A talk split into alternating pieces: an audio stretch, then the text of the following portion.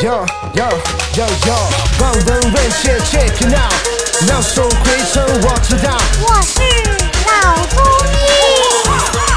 嘿，check。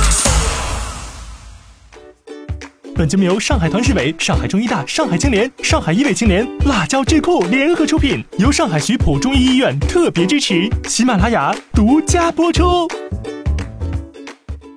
大家好，哎，我还是那个对中医不太懂啊，但是充满好奇的节目策划人张猛。那么今天这一期节目呢，哎，有一点点小小的特殊，因为今天这期节目呢是误区的提问时间。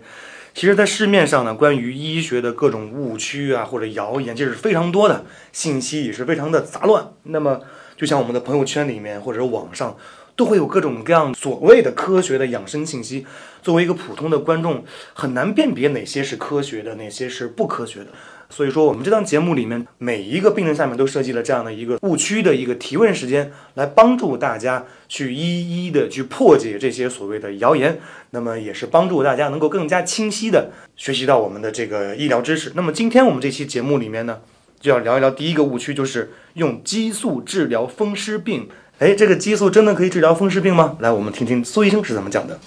呃，这个激素其实它这个全称是叫肾上腺皮质激素。嗯，那么激素这个药呢，它对这个关节炎的疗效的确是比较好。就是你不管什么关节炎，对吧？你把激素一吃，它就不痛了。但问题就是你吃了激素不痛，你这个病并不是因为你不痛了而停止进展了。嗯，你这个病可能还在进展。我们举个例子，比如说类风湿关节炎，对吧？你这个痛得很厉害，那么最好的方法。最简单，特别是一些基层的医院，对吧？你就打一针激素，激素打了以后，它很好，明天一点不痛了，啊，那么医生会你说，你就再继续吃点激素吧，他就一颗两颗天天吃，他虽然不痛了，但是随着他这个时间进展，你没有好好的治疗的话，他这个手就变形了，到最后这个手就残废了，就你走路也不能走，拿筷子都不能拿。那我碰到个一个一个患者，他就是农村过来的，没有好好的治疗，就吃点激素，到最后到我这里来看的话，他是。这个手拿筷子，他是这个弯不过来，这个手伸，这个手臂直了，弯不过来。嗯，那么他家属就给他这里，就给他手臂上绑了一根这个弯的这个，这么这么弯过来的这么形状的一根一根棍子。他是就这样就弯过来形状，手直着这样子吃饭。嗯啊，走路也不能走。嗯啊，他这个这个因为生这种病的，类风关这种患者这种病啊，他是这个。长期的这种慢性的疾病的消耗是人很轻，大概就七八十斤。但我们住在我们病房里，一个女的，嗯啊，吃饭嘛也不不能吃，走路也不能走。她上上厕所要到要要要她老公给她抱到痰罐上的。有一天，这个她老公跟她说，她说我要上厕所，她就老公给她抱到痰罐上。结果她这个老公一接电话忘掉了，一个小时以后再进来，她也站不起来，还是坐在里面。所以这个我把它这个，所以我们说这个呃。治疗疾病，你一定要是根据这个疾病的特点，呃，认真进行治疗，而不能光用激素。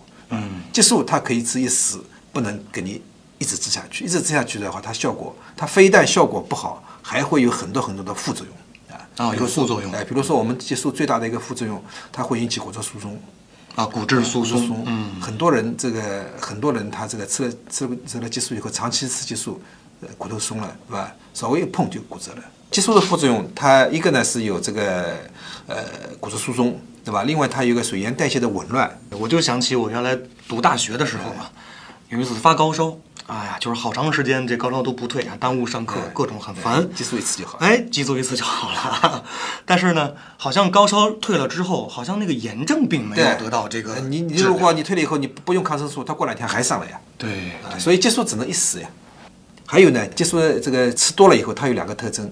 第一个叫满月脸，就是它这个吃了以后呢，这个因为它这个激素，它会使你身体当中的脂肪呢重新分布的，它这个脂肪会全部堆积到脸上，所以这个人很胖很胖，对吧？满月脸。第二个的特征呢，我们叫水牛肩，所以它这个激吃了以后呢，激素吃了以后呢，它这个脂肪呢全部就堆积到你这个肩膀这个后面去了，所以这个它这里就很像水牛一样，这个肩膀这里就很肥厚。水牛肩，对吧？第三个呢，这个激素吃了以后呢，它会长很多毛，因为它是个激素嘛，啊，就女的长胡子啊，身上很多的毛啊，副作用还是很多的。所以说，我们说风湿病可以用激素吧？可以用，是不是要用激素？用多长时间激素？剂量怎么样？那你一定要去和风湿科的医生商量一下，这个治疗方案制定下来以后，你才能用激素还是不用激素，用多少剂量，用多少时间，都要有一个方案，不能就是盲目的用激素。嗯所以说，激素对于这个关节炎，它可能起到了一个短暂性的一个缓解的作用。对但是要获得彻底的根治，那还是需要一个系统的治疗方案。对对对。好的，感谢苏丽医生给我们带来的精彩分享。那么今天的内容就是这些了，我们下期见。